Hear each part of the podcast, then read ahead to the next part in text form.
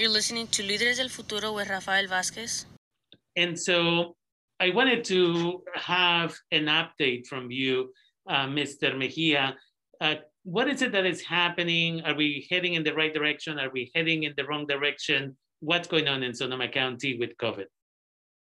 We are absolutely heading in the wrong direction, uh, sadly, Rafael. Uh, uh, as of today, we are having um, 17.9, almost 18 uh, cases per day uh, per every 100,000 inhabitants.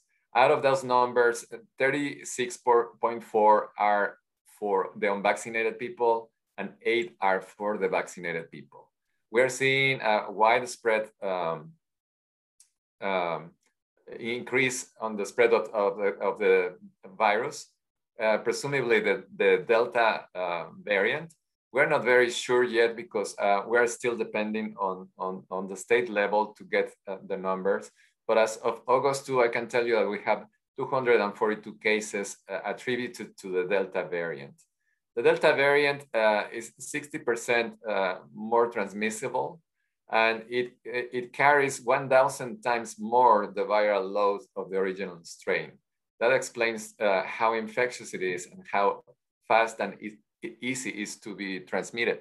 And, and it's, it's for this level of spread, uh, dangerous spread of, of the virus.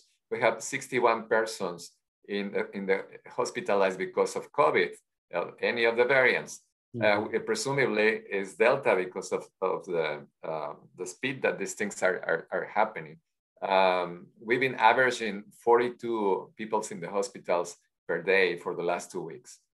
For whatever reason, they hit the hospital with very bad symptoms. Mm-hmm. Um, and 21 persons are in the uh, intensive care unit, and 50% of the patients in the intensive care units in the, in the six hospitals of the county are COVID patients. So that is reducing the possibilities of hospital beds in the intensive care unit for any other patients for any other reason. That's, uh, that's not going in the right direction. Um, we have uh, 331 deaths now.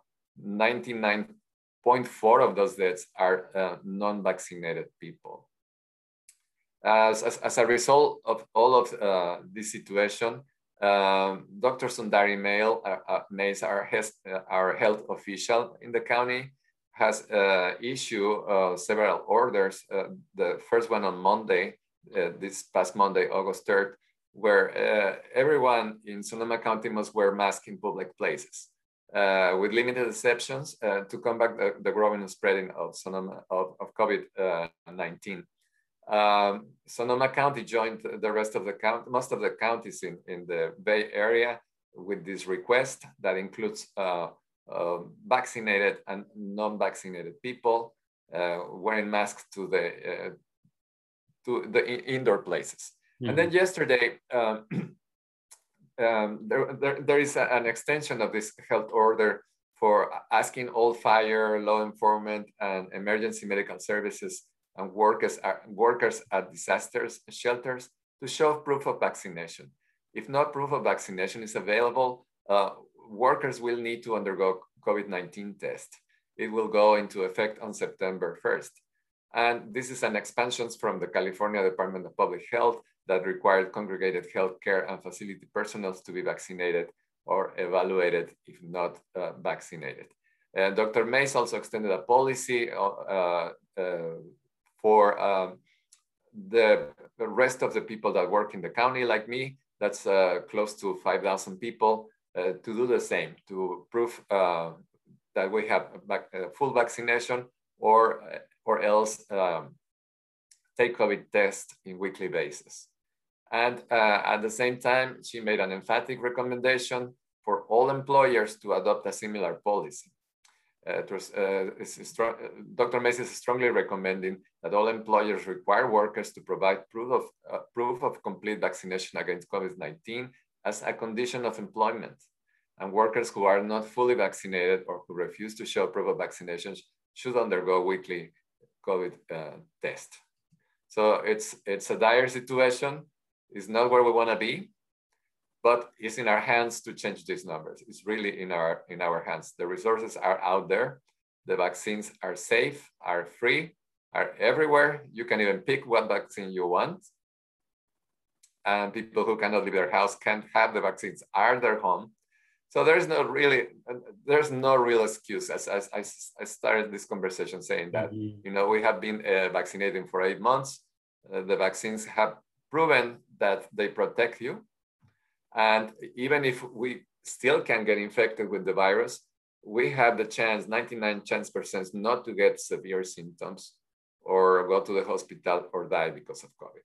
So people need to think about this because the most affected people is the unvaccinated people. So it's time to time to act and change uh, these numbers for the sake of all of us. We don't want to go back into the the fall or the winter the way that we did it in 2020. We don't want to go there. So please act, get vaccinated, and and and, and do it soon. And that's the issue, right? That we need to. The idea here was let's make this available to everybody well, the vaccine is available to everybody now, but people have to choose to do so, or at some point, hopefully, the FDA will approve it. And as a result of that, it can become mandatory uh, for people to, um, you know, to have to take it, to be able to get back to school, all of that stuff. And so, as always, thank you for the update. I hope people listen to the message that you're bringing to us and as a result of that, make the necessary uh, decisions. And again, whether you're vaccinated or not, wash your hands frequently, uh, practice right. social uh, distance, and as always, again, wear your mask.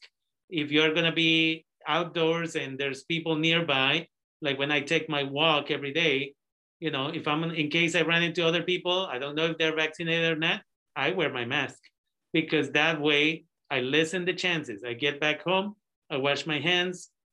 Again, it's all about not ending up in the ER because whether we are vaccinated or not, some of us are more susceptible to this. And with that, I want to thank you again for taking the time and being with us today. And I look forward to our next conversation next week on Thursday. I'll be here on Thursday, Rafael. Thank you very much. Thank you. Take care. Bye. Bye bye.